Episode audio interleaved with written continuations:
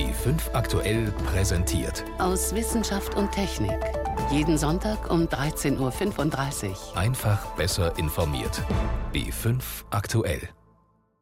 Heute mit Ingeborg Hein und einem Ton, der vielen stinkt. Klingt irgendwie nach schlechter Luft, Schummelsoftware und geheimen Absprachen. Und der Dieselgipfel diese Woche nicht viel mehr als heiße Luft. Dabei gibt es schon jetzt technische Möglichkeiten für eine saubere Luft. Eine davon stellen wir vor. Außerdem sprechen wir über den großen Pump oder wie verschwenderisch wir mit den Ressourcen der Erde umgehen. Und wir stellen eine aufsehenerregende Studie in der Gentherapie vor. Das und mehr in unserem Wochenrückblick aus Wissenschaft und Technik. Hat der Diesel noch eine Zukunft? Nein, sagt die Deutsche Umwelthilfe. Ja, sagt der Verband der Automobilindustrie und bietet einen Minimalkonsens an, von dem Experten schon jetzt sagen, die Softwarenachrüstung bewirkt nicht viel. Und die Politiker? Die wollen die dieselfahrenden Wähler nicht verprellen und hoffen weiter. Aber ohne Druck, so die Erfahrung, machen viele Autobauer nichts, nutzen nicht einmal bestehende Möglichkeiten, zum Beispiel das Abgasreinigungssystem, das auf Harnstoff basiert, AdBlue. Miriam Stumpfe. Deckel auf, Trichter bereithalten und Harnstoff rein. Ein moderner Diesel-Pkw, der die strenge Norm Euro 6 erfüllt, braucht regelmäßig AdBlue. Die durchsichtige Lösung, zwei Drittel Wasser, ein Drittel Harnstoff, ist notwendig für den sogenannten SCR-Katalysator, erklärt Maschinenbauprof Martin Doll von der Hochschule München. Der Katalysator sitzt halt im gesamten Abgasnachbehandlungsstrang, schaut aus wie ein, ja, wie ein Schalldämpfer-Bauteil aus. Zwischen Motor und Auspuff gelegen, kann der Katalysator Stickoxide in den Abgasen zersetzen. Erst einmal wandelt das System Harnstoff in Ammoniak um. Das Gas reagiert dann mit den Stickoxiden. Das heißt, äh, Stickstoff und Sauerstoff werden getrennt und hinten aus dem Auspuff kommt eben nach dem Cut kommt raus Stickstoff, was sowieso in der Luft ist, also ungefährlich, und äh, Wasser und CO2. Um 90 Prozent oder mehr kann so ein Katalysator die Stickoxide in den Abgasen verringern.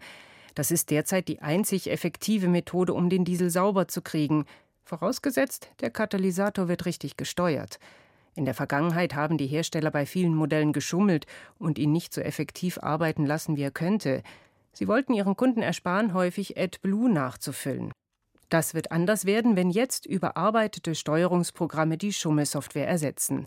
Und auch bei den neuesten Modellen, die gleich mit effektiver Steuerung auf den Markt kommen. Martin Doll. Natürlich, wenn wir jetzt sagen, wir äh, spritzen mehr AdBlue ein, wird natürlich der Verbrauch zwangsläufig hochgehen. Was bedeutet, man muss öfters nachfüllen. Wie oft man dann nachfüllen muss, hängt von Modell und Fahrweise ab. Dazu möchte keiner Prognosen geben. Doch in bestimmten Fällen kann das auch mehrmals im Jahr sein. AdBlue selber gibt es immer häufiger auch an Tankstellen und auf jeden Fall bei den Vertragshändlern der Hersteller. Fest steht, wenn der Harnstofftank leer ist, muss man ihn auffüllen, sonst startet der Motor nicht mehr. Könnten Besitzer moderner Dieselfahrzeuge deswegen eine böse Überraschung im Urlaub erleben? Johannes Boos vom ADAC glaubt kaum. Grundsätzlich gilt ja, EU-weit haben sie in der Regel bei den Autos die gleiche technische Ausstattung. Das heißt, auch wenn sie im EU-Ausland unterwegs sind, dann bekommen sie AdBlue erstens bei den Vertragswerkstätten und zum Zweiten auch an den großen Markentankstellen. Es ist allerdings in der Regel nur sehr, sehr selten der Fall, dass Sie im Urlaub wirklich AdBlue nachfüllen müssen. Es gibt eine Warnung, wenn der Reservetank zur Neige geht und das passiert, wenn Sie noch eine Strecke von 2400 Kilometer fahren können. Fazit? Genauso wie um Wischwasser und Öl müssen Besitzer moderner Dieselfahrzeuge sich auch um die Harnstoffvorräte kümmern. Beim Einfüllen gilt übrigens, tropft die Lösung daneben, leidet der Lack oder auch die bekleckerte Kleidung. Das heißt, genauso große Sorgfalt wie beim Tanken. Wir haben Anfang August. Zwei Drittel des Jahres sind vorbei. Und jetzt stellen Sie sich vor, Ihre Geldreserven für 2017 sind aufgebraucht. Die restlichen Monate kein Gehalt, keine Rente, alles schon weg. Genauso verhält es sich mit den Ressourcen auf der Erde. Unser Soll für dieses Jahr haben wir verbraucht. Seit Donnerstag leben Sie und ich auf Pump.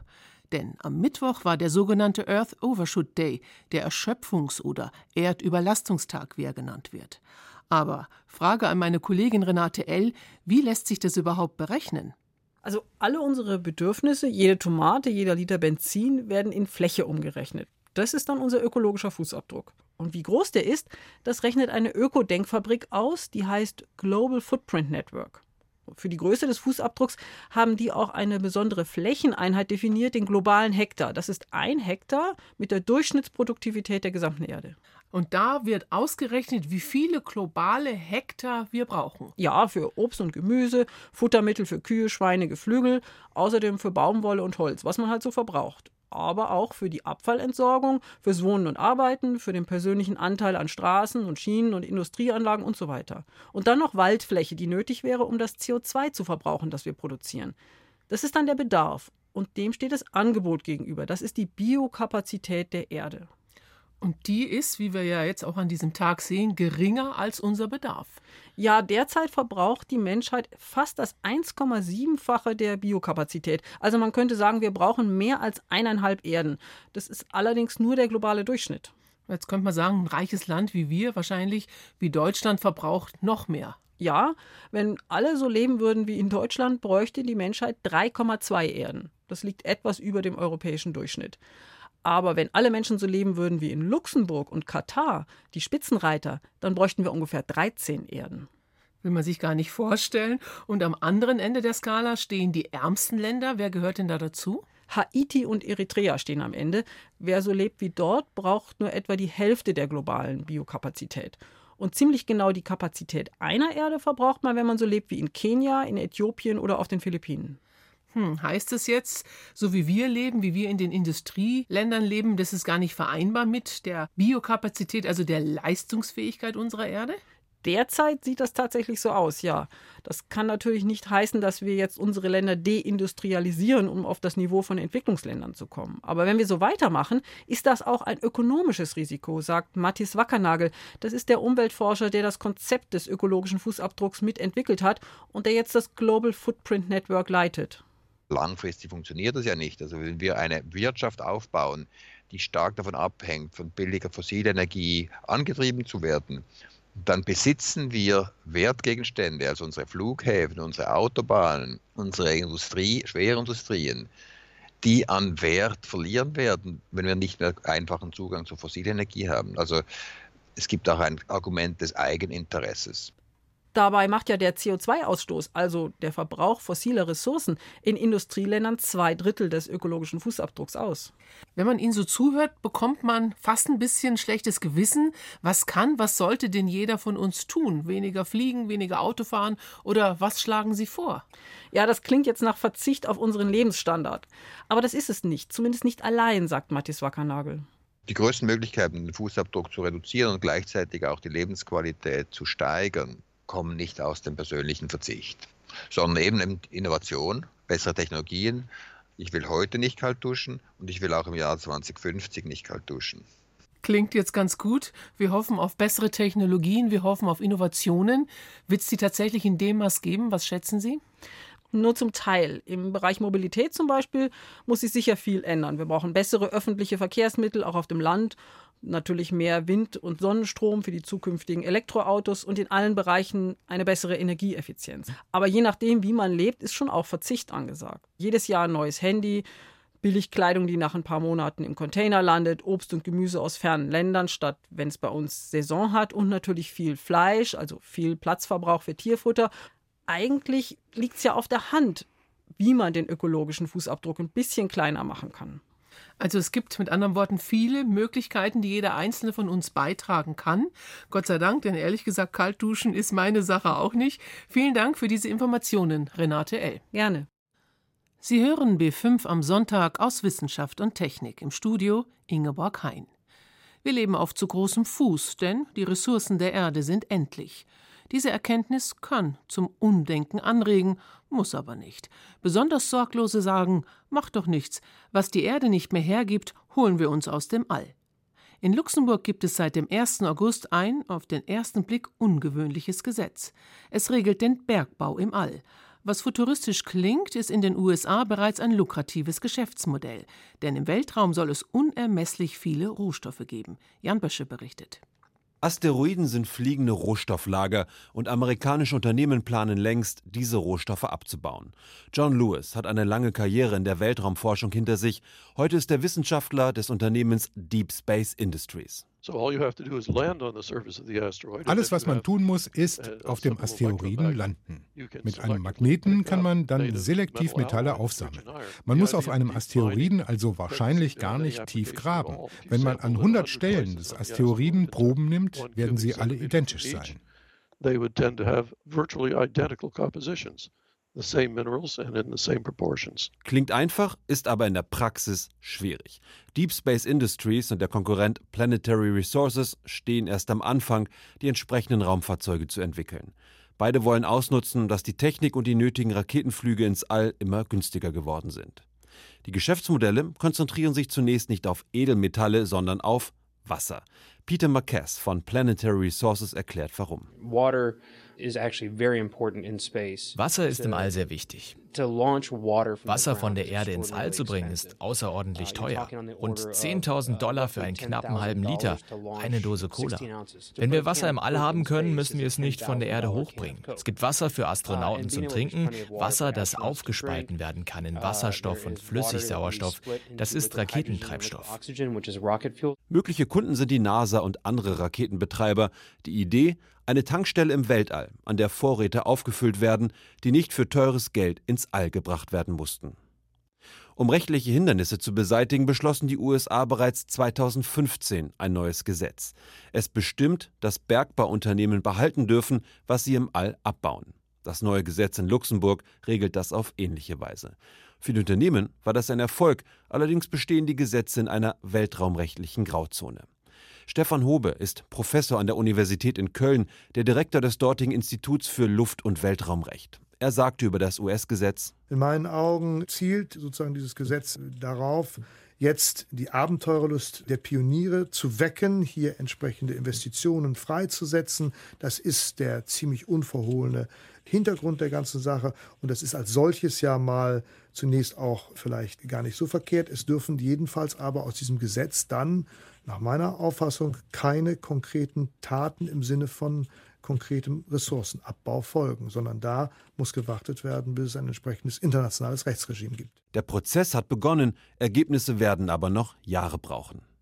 Pioniere des Weltraumbergbaus wie John Lewis lassen sich davon nicht abschrecken. Sie planen schon eine Zukunft der Menschheit im All, ermöglicht durch Rohstoffe aus Asteroiden. Uh, Danach suchen wir Technologien, die es Leuten ermöglichen, in einer neuen Umgebung zu Hause zu sein, in der wesentlich mehr Rohstoffe zur Verfügung stehen als vorher. Ich sehe meine Rolle darin, genau dasselbe zu tun für das All, was meine Vorfahren hier taten, als sie Amerika uh, komfortabel machten für europäische Auswanderer. Eine Wassertankstelle im All soll der erste Schritt sein. Als nächstes könnten große 3D-Drucker im All Bauteile für Raumschiffe drucken. Das ferne Ziel sind Wohnwelten, gedruckt aus Asteroidenrohstoffen, als neue Heimat für die Menschheit im All. Was noch wie Science Fiction klingt, könnte Wirklichkeit werden. Raumschiff Enterprise lässt grüßen. Was haben diese Erkrankungen gemeinsam? Erblich bedingter Brustkrebs, Chorea Huntington und die Bluterkrankheit. Ihre Ursache ist jeweils ein Defekt an einem einzigen Gen. Heilung gibt es bislang keine. Deshalb setzen Forscher auf eine Methode, mit der sich Gene gezielt manipulieren lassen, das sogenannte Genome Editing. Ist es das Zauberwort für Erbkrankheiten? Für Aufsehen sorgte jetzt eine aktuelle Studie aus den USA. Meine Kollegin Jan Toczynski verfolgt das Ganze intensiv. Frau Toczynski, was genau haben die Forscher gemacht? Also es geht im vorliegenden Fall um eine erbliche Herzmuskelschwäche und die Forscher haben einen Spender gefunden, der diese Krankheit hat. Der hat seine Spermien gespendet und diese Spermien, die hat man in Eizellen injiziert und natürlicherweise hätte man erwarten müssen, dass die Hälfte der befruchteten Eizellen dann auch dieses veränderte kaputte Gen haben. Das war aber nicht so, sondern 72 Prozent, also fast drei Viertel der befruchteten Eizellen, die hatten tatsächlich das korrigierte, also das gesunde Gen. Und der Grund dafür war eben die Genschere CRISPR-Cas9. Also das hat in dem Fall tatsächlich fast ein Zweidrittel der Fälle geklappt. Jetzt ist ja dieses Genome Editing, das Arbeiten mit diesen sogenannten Genscheren, ein noch relativ junger Zweig. Man hat angefangen vor ein paar Jahren mit Bakterien, jetzt ist man schon bei der Gentherapie bei Menschen, aber da gibt es ja zwei ganz unterschiedliche Möglichkeiten. Das eine ist, dass man sich erhofft, Krankheiten, die die Menschen bereits haben, zu heilen. Das ist die sogenannte somatische Therapie und dann gibt es eben den Eingriff in die Keimbahn, das heißt, man möchte verhindern, dass eine Krankheit überhaupt entsteht und dass sie an die nächsten Generationen weitergegeben wird. Und das ist das, was hier in dem Fall gemacht wurde, in der aktuellen Studie. Ethisch ist dieser Einsatz in der Keimbahn sehr umstritten, denn die Technik ist einfach noch nicht sehr genau. Jetzt haben ja die Chinesen vor zwei Jahren etwas ganz Ähnliches bei einer anderen Krankheit gemacht. Da gab es einen Riesenaufschrei weltweit. Ist jetzt gar nicht so. Was ist denn jetzt anders bei dieser Studie? Bei den Chinesen war es so, dass der Einsatz der Genschere zu nicht gewünschten Veränderungen im Erbgut geführt hat, die man also gar nicht beabsichtigt hat. Und der entscheidende Unterschied jetzt ist, die Forscher hier haben eben, als sie die Embryos nach wenigen Tagen untersucht haben, festgestellt, es gibt keine ungewollten Veränderungen, keine ungewollten Mutationen. Gründe dafür könnten sein, dass die Genschere früher eingesetzt wurde als bei den anderen Versuchen, nämlich vor der Verschmelzung von Ei- und Samenzelle. Es könnte auch daran liegen, dass die Forscher die Schere bearbeitet haben, das Protein bearbeitet haben. Es gibt auch Kritiker, die sagen, vielleicht haben wir einfach noch nicht die Methoden ausreichend entwickelt, um diese Mutation tatsächlich zu finden. Ihrer Einschätzung nach ist es jetzt ein wissenschaftlicher Dammbruch, eine ganz neue Dimension in der Forschung, auch wenn es jetzt kein hundertprozentiger Erfolg war? Den Dammbruch, den hatten wir ja schon. Den hatten wir schon in den chinesischen Untersuchungen. Auch für Großbritannien ist eine solche Studie genehmigt worden an menschlichen Embryonen. Die Technik ist nach wie vor umstritten, weil wir auch noch nicht genug darüber wissen, wie sie tatsächlich in den Zellen in der DNA funktioniert. Wo sie kommen wird, das ist bei tatsächlich bestehenden Krankheiten. Es gibt vielversprechende Versuche bei HIV, bei Mukoviszidose Dose bei der Huntington-Krankheit. Diese Krankheiten, die wird man dadurch sicherlich irgendwann heilen können. Das klingt schon mal gut, aber trotzdem, es gab jetzt auch Kritik an der US-Studie. Das liegt zum einen daran, dass der führende Forscher der Studie, Shukrat Mithalipov, ein sehr umstrittener Mann ist. Der ist berühmt geworden durch seine Klonversuche an Affen und hat immer schon ethische Debatten provoziert. An der Studie selber gibt es ganz viele Kritikpunkte. Zum einen die Tatsache, wir haben einen Spender. Hätten wir die Studie mit mehreren Spendern gemacht, hätten wir wahrscheinlich auch andere Ergebnisse bekommen. Die Trefferquote 72 Prozent, drei Viertel, das ist ja noch weit entfernt von 100 Prozent. Das heißt, das würde uns heute noch nicht wirklich zum Beispiel helfen, die Präimplantationsdiagnostik, also die Untersuchung, bevor man so eine Eizelle einsetzt, zu vermeiden. Man müsste das trotzdem noch machen. Und dann ist eben auch unklar, was genau passiert beim Genome Editing. Also woher weiß die DNA, welche Abschnitte tatsächlich ausgetauscht werden sollen? Da gibt es Hypothesen, das ist aber noch nicht wirklich geklärt. Jetzt ganz abgesehen von diesen technischen Fragen, handwerklichen Fragen, es gibt ja auch eine immense, zumindest bei uns in Deutschland, ethische Debatte über solche Forschungen. Wäre sowas überhaupt bei uns möglich? Gesetzlich ist es bisher verboten, aber es gibt auch hier schon die Forscher, die immer wieder sagen, wir müssen das Embryonenschutzgesetz dahingehend ändern, dass wir auch diese Art von Forschung hier in Deutschland zulassen. Denn nur wenn wir die Technik beforschen, dann können wir auch wissen, welche Regeln wir dieser Technik geben sollen. Es gibt aber auch die andere Meinung von Ethikern, die sagen, wir müssen die Grenzen setzen, bevor geforscht wird. Das ist auch ein Hauptkritikpunkt an der Studie, dass man sagt, diese Forschung läuft außerhalb jedes gesellschaftlichen Diskurses. Also da gibt es auch bei den Ethikern wirklich zwei Fraktionen. Einschätzungen von Jan Toczynski zu einer aktuellen Studie aus den USA. Dabei haben Forscher das Erbgut von Embryonen verändert. Ganz herzlichen Dank. Sehr gerne. Zwischen 13 und 14 Uhr, das ist für viele die Zeit für ein kleines Powernapping, ein Nickerchen zwischendurch. Von einer Minute auf die andere wegdösen. Genau wie bei einer Narkose. Eben noch hat man mit dem Anästhesisten gesprochen und zack, wenn man aufwacht, ist alles schon vorbei. Sind Narkose und Schlaf also dasselbe? Eine Frage, die wir in unserer Sommerserie über Körperwissen beantworten. Grüße Sie, mein Name ist Kamera, ich bin Ihre Narkoseärztin. Ich bin Oberärztin hier zusammen mit der Frau Dr. Ditscheid. Werde ich mich jetzt mit Ihnen äh, um die Narkose kümmern. Ich bin bei einer Operation im Klinikum rechts der Isar in München dabei. Einem jungen Mann soll die Achillessehne wieder zusammengeflickt werden. Ursula Kammerer wird ihn jetzt gleich in die Bewusstlosigkeit befördern. Seit 25 Jahren ist sie Anästhesistin. Wir passen die ganze Zeit gut auf Sie auf. Ich sag's Ihnen, wenn es losgeht gleich. Es kann jetzt gleich okay. ein bisschen warm werden im Arm. Das ist das Schlafmittel, das Propofol. Mhm. Wir wecken sie wieder auf, wenn wir fertig sind. Es ist wichtig, dass der Patient ganz in Ruhe einschlaft. Warum sage ich jetzt nichts? Jetzt schläft er. Wenn ich mir den Mann so ansehe, sieht es fast so aus, als ob er schläft. Tut er aber nicht. Denn eine Narkose ist etwas völlig anderes als Schlaf. Fangen wir mit dem Schlaf an. Ohne ihn könnten wir Menschen nicht überleben. Wir können eh nichts dagegen tun. Am Ende eines Tages werden wir müde. Dabei regelt uns das Gehirn quasi selbst herunter, sagt der Anästhesist Gerhard Schneider von der Universität Witten-Herdecke. Das Ganze ist stark gekoppelt mit der optischen Wahrnehmung, also mit dem Sehen. Wenn Lichtreize abnehmen, steigert das die Aktivität in einem bestimmten Bereich des Gehirns und dieser Bereich ist letztlich mitverantwortlich dafür, dass wir einschlafen, natürlich einschlafen. Während wir uns im Schlaf kaum bewegen, ist in unserem Gehirn Highlife. Elektrische Signale laufen durch unser Gehirn in schnellen und langsamen Wellen. Die Nervenzellen sprechen miteinander und ordnen so Gedanken, bilden das Langzeitgedächtnis und formen Erinnerungen. Und klar, dabei träumen wir auch.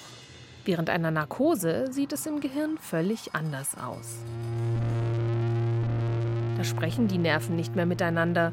Sie verknüpfen ihre Informationen nicht mehr. Das Gehirn wird quasi abgeschaltet, sagt der Leiter der Anästhesie am Klinikum rechts der ISA, Eberhard Kochs.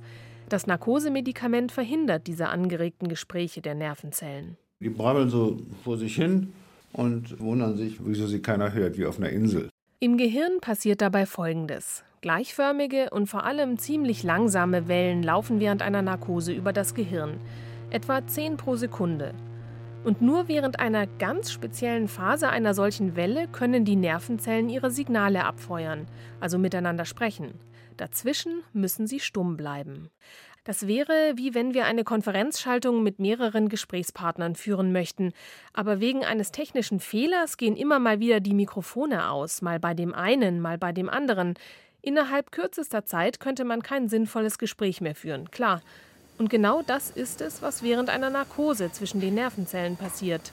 Darum erinnern wir uns nicht daran, darum spüren wir keinen Schmerz und darum haben wir in der Regel auch keine Träume während einer Narkose. Herr Schönfelder, jetzt wachen Sie wieder auf. Wir sind schon fertig mit der Operation. Die Operation an der Achillessehne ist vorbei. Der Patient hat nichts davon mitbekommen, weil seine Nervenzellen die letzte Stunde nicht miteinander reden konnten. Zum Glück, denn erst durch die Narkose ist die moderne Medizin, wie wir sie heute kennen, möglich. Yvonne Meyer über den Unterschied zwischen Narkose und Schlaf. Hellwach war das die aktuelle Zusammenfassung aus Wissenschaft und Technik. Am Mikrofon Ingeborg Hein.